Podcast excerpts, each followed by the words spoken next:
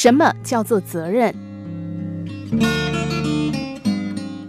一九八五年，人们发现牛津大学有着三百五十年历史的大礼堂出现严重安全性的问题。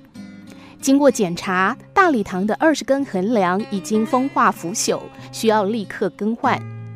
每一根横梁都是由巨大的橡木制成，而为了保持大礼堂三百五十年来的历史风貌，只能用橡木来更换。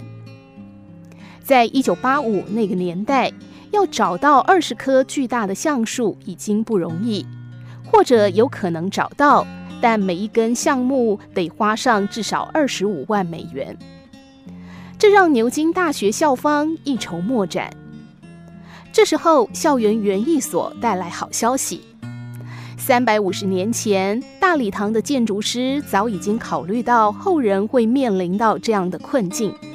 当年就已经请园艺工人在学校的土地上种植了一大批橡树，如今每一棵橡树的尺寸都已经远远超过了横梁的需要。这真是一个让人肃然起敬的消息。一名建筑师在三百五十年前就已经有这样的远见。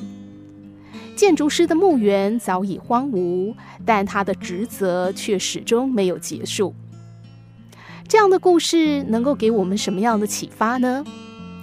当然，你可以去联想一系列的词汇：持续、资源、长久、环境，但这些都显得太弱。只有一种力量会持续，那就叫做责任。有着什么样的责任视野高度，才能让一个人看到三百五十年后可能出现的问题？并且预先想到解决的办法，但现在有太多太多的人都短视近利，毫无远见。遇到问题，思考的只是如何解决眼前的问题，却没有思考这样的办法会不会种下更多的祸根。有时候虽然在眼前没事，但并不代表不久的将来不会发生更大的问题。